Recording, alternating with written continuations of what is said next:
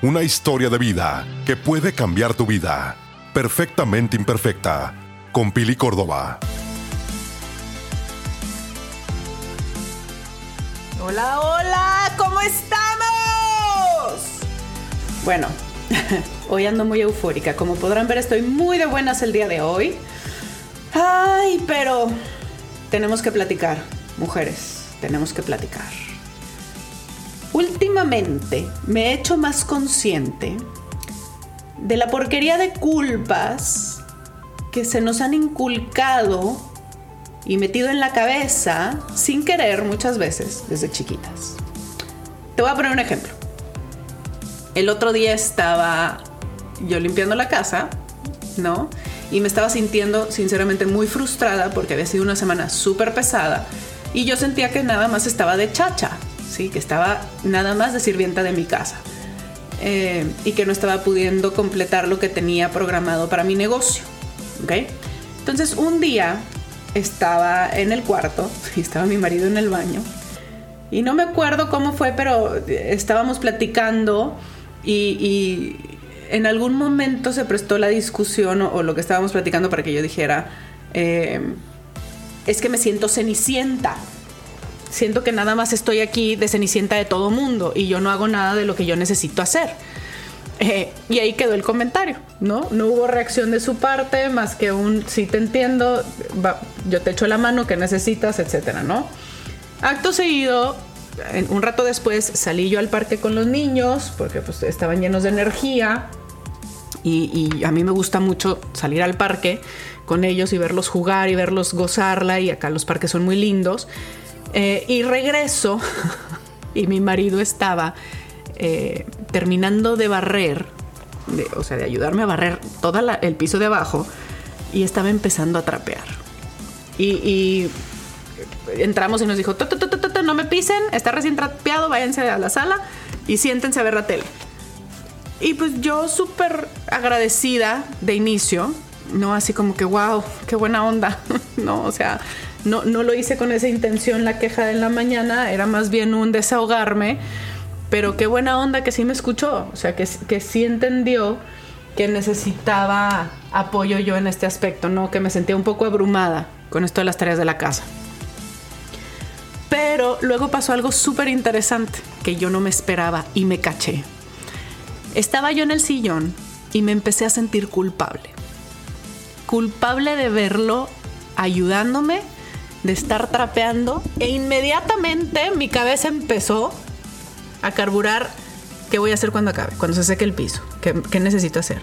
Necesito sacar la comida y, poner la ropa em, y, descongelar no sé qué y planear el menú y cocinar para la semana. Y ya estaba yo parándome a sacar cosas del refrigerador y todo, pero todo era motivado por la culpabilidad que yo sentía de que mi marido me estuviera ayudando en la casa de verlo hacer cosas que generalmente hago yo. ¿Sí? Y entonces cuando me caché dije, ¿y por qué fregados me siento culpable? ¿No? O sea, como familia decidimos venirnos a vivir a Estados Unidos porque era una mejor oportunidad de trabajo y todo. Como familia siempre hemos dicho que todos vivimos aquí, todos ayudamos a limpiar, todos ayudamos a recoger, todos somos un equipo. ¿Por qué yo me siento culpable de que me estés ayudando? Y entonces me cayó el 20 que son de estas cosas que intrínsecamente vienen inculcadas en nuestra cultura latina, y no nada más del mexicano, sino de, muchas latinas, ¿no? Donde te enseñan que tú estás para hacer la casa. Tú eres la dueña de la casa. Tú eres la responsable de que la casa eh, camine. Eh, tenga su tiempo, tenga como soldadito, que esté todo limpio, que esté todo listo, que la comida esté lista, que los niños estén bien, que estén sanos, que estén lavada la ropa, guardada la ropa, etc. Nunca nos enseñan esto de, este es un equipo, todos trabajamos juntos para mantener la casa, todos eh, ayudamos, todos metemos, todos quitamos, todos, es todos, todos los que formamos parte de la casa somos responsables de que la casa corra como queremos que corra y camine como queremos que camine. Entonces yo me caché y lo estuve platicando con, una de mis, con algunas de mis compañeras en, uno de los coachings que tomo. Eh, y nos reíamos porque decíamos, sí, sí. Yo también me hubiera pasado lo mismo, hubiera estado vuelta loca buscando a ver qué hacer para que mi, mi marido no me viera de floja en el sillón rascándome la panza, que no era el caso, simplemente me pidió siéntate en el sillón un rato mientras se seque el piso y yo en automático mi cerebro registró él te vas a sentar a echar flojera y no estás ayudando. Sí, o sea, está muy cañón lo fregado o jodido que tenemos el cerebro con todas estas cosas que se nos inculcan y que no somos capaces de reprogramar cuando nuestra realidad cambia. Sí, porque la realidad es que mi realidad es diferente a la de México. En México tenemos ayuda todos los días en casa, gente que nos ayuda a mantener nuestras casas limpias, a cocinar, a lavar, a planchar, a guardar.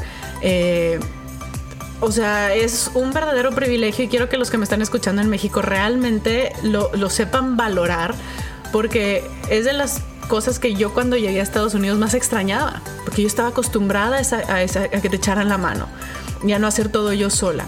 ¿sí? Eh, y acá hacer todo tú sola eh, y tener que responsabilizarte de que todo corra como relojito, es un, es un desgaste muy pesado. Aparte de que las mamás, el otro día veía un comercial que decía, ¿por qué las mamás están tan cansadas al final del día? Pareciera que no hacemos mucho, pero en el cerebro de una mamá todo está la, lista de cosas por hacer interminable. Entonces todo el día, o sea, nuestro desgaste emocional eh, es, es mucho mayor, y nuestro desgaste mental es mucho mayor a nuestro desgaste físico. ¿Por qué? Porque todo el día las mamás tienen una lista de qué hay que hacer en el cerebro. ¿sí? De, ay, se me olvidó el lunch, hay que mandarle el dinero al niño para no sé qué, y la actividad no sé cuánto, y la fiesta de Navidad. Ah, tengo que checar que el libro de la biblioteca si lo haya regresado. Ah, pero mañana tenemos Jiu-Jitsu, entonces tengo que asegurarme de mandar la paquetería de, del proyecto, de, mi proyecto, de mi emprendimiento, de mi negocio antes de que yo me vaya no sé dónde y entonces de ahí me voy al oculista y del oculista tengo que ir por los lentes y luego de ahí me voy por los... O sea, es... Parece rapero mi cerebro. Mi cerebro y Eminem ganan premios. O sea, Está, está canijo esto, señores. Eh, y no te das cuenta hasta que realmente lo racionalizas y, hasta que realmente lo haces consciente. Y, yo le agradezco a mi, cerebro, a mi cerebro que es una máquina. Apple me queda corto. Déjenme les digo, señores. Apple, Microsoft, Linux y lo que quieran. Y la programación en dos, que muchos no van a entender qué es porque es del año del Kikiri. Todos me la me la pelation. Porque mi cerebro es la máquina más perfecta de este universo y el tuyo también, y el tuyo también, y el tuyo también, y el de todo mundo en esta tierra es la máquina más perfecta de, procesamiento de datos. ¿sí? Yo no tendré muy buena memoria y, mucho de eso lo, he ido o lo perdí en, cierta, en cierto porcentaje por las medicinas de, de, inmunosupresoras, ¿sí? antirrechazo del riñón. Eh, me, un o sea, me perdí un poquito, no que perdiera la memoria, sino que mi capacidad de retención es un poquito menor. Eh, mi marido dice que es eh, memoria selectiva, me acuerdo de lo que quiero, de lo que me interesa y de lo que me conviene, lo demás lo desecho. Y eso les tengo que ser sincera, sí he mejorado mucho en ese aspecto, suelto mucho más, las cosas que no son importantes se van a la basura inmediatamente a, la bandeja de reciclaje y luego delete.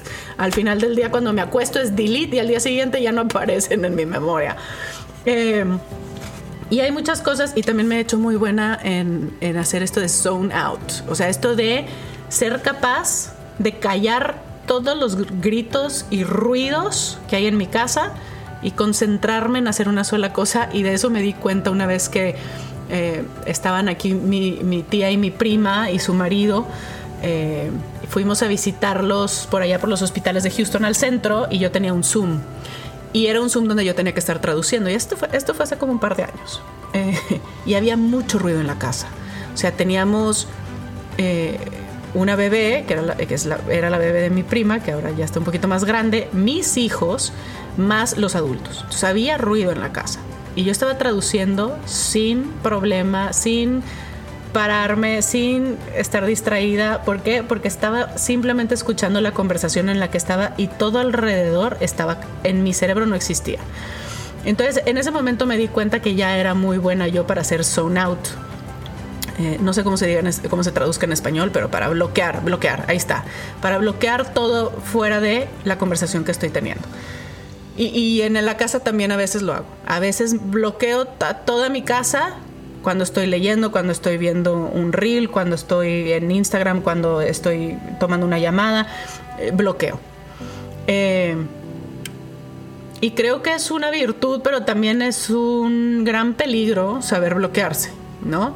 Porque luego ya lo haces muy seguido. Eh, yo lo he dejado de hacer, ya, ya porque se me estaba haciendo costumbre bloquear y tampoco, tampoco es bueno el exceso. Pero aquí la cosa, a la, regreso, vámonos para atrás, regreso es el, ¿qué onda con nosotras las mujeres y la culpabilidad? O sea, ¿qué onda mujeres? Dejen, suelten ese lastre, traen un lastre cargando de toda la culpabilidad que sienten cuando alguien les ayuda, cuando alguien les echa la mano, porque son cosas que ustedes deberían de, y pongo entre comillas eh, de aire, el deberían de, por si no me están viendo, eh, porque en realidad nadie te dijo que lo debías de hacer, sino que fue un comportamiento aprendido porque lo viste. Sí, lo aprendiste de tu mamá, de tu abuela, de tu bisabuela. Ahora, capten mujeres. Ya no son los tiempos de nuestras mamás, de nuestras abuelas, de nuestras bisabuelas. Sí, sí, obviamente. Igual y nosotros llevamos, somos eh, el director de orquesta y la batuta la llevamos y la movemos y decimos cuándo se mueve qué, pero la orquesta también ayuda. Tú no eres la que hace todo el trabajo sola. Levanta la mano, pide ayuda, déjate ayudar.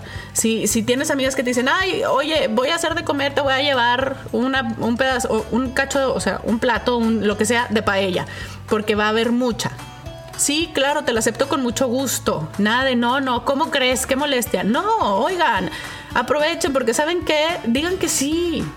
Acepten la ayuda, acepten el regalo que les hace la gente con todo corazón. No, nadie les está haciendo esos ofrecimientos porque les sienten lástima o porque las hay pobrecita. No, señores, se los dan con todo el corazón porque muchas veces es un hijo, me quedó tan bueno que te lo quiero compartir. O sabes que no, esta semana no va a estar mi esposo porque está de viaje, entonces te comparto. O déjame te ayudo. Sí, sobre todo acá, acá se da mucho entre, entre amigas eh, echarnos la mano así, porque, porque nos dejamos, porque es, o sea, es un día menos que yo tengo que, ver qué, qué cocinar o planear o que es una palomita más en mi lista de quehaceres, de mi cabeza, ¿saben? Eh, y yo sé que igual en México no, no pasa tanto porque tenemos mucha ayuda, pero para todas las personas que me escuchan que están fuera de su país, que están en la situación donde no tienen ese sistema de apoyo como lo tenían en, México o en, su, o en su país de origen, está bien dejarnos ayudar. También es salud mental el dejarnos ayudar no lo vean como una señal de debilidad porque no lo es. Y se los digo porque yo, yo a veces todavía lo siento como una señal de debilidad, como una señal de yo no puedo sola. Y no es así, es un...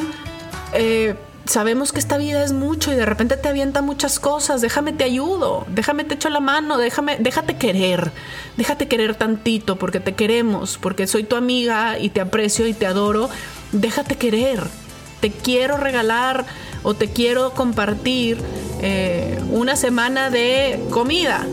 Eh, ¿Por qué? Porque voy a estar sola con los niños y siempre cocino de más. Bueno, déjense ayudar, déjense querer. Oye, eh, voy a pasar por tus hijos para ir al parque un rato porque quiero que jueguen con el mío. Déjate querer, no sientas la necesidad y la obligación de ir a cuidar a tus hijos para no dar lata y dejárselos a tu amiga. Si tu amiga se está ofreciendo a llevárselos, déjalo. Tómate esa hora, esas dos horas para ti. Lee, bañate, métete a la tina, disfruta. No sientas la necesidad de tener que ocuparte en algo para no sentirte culpable.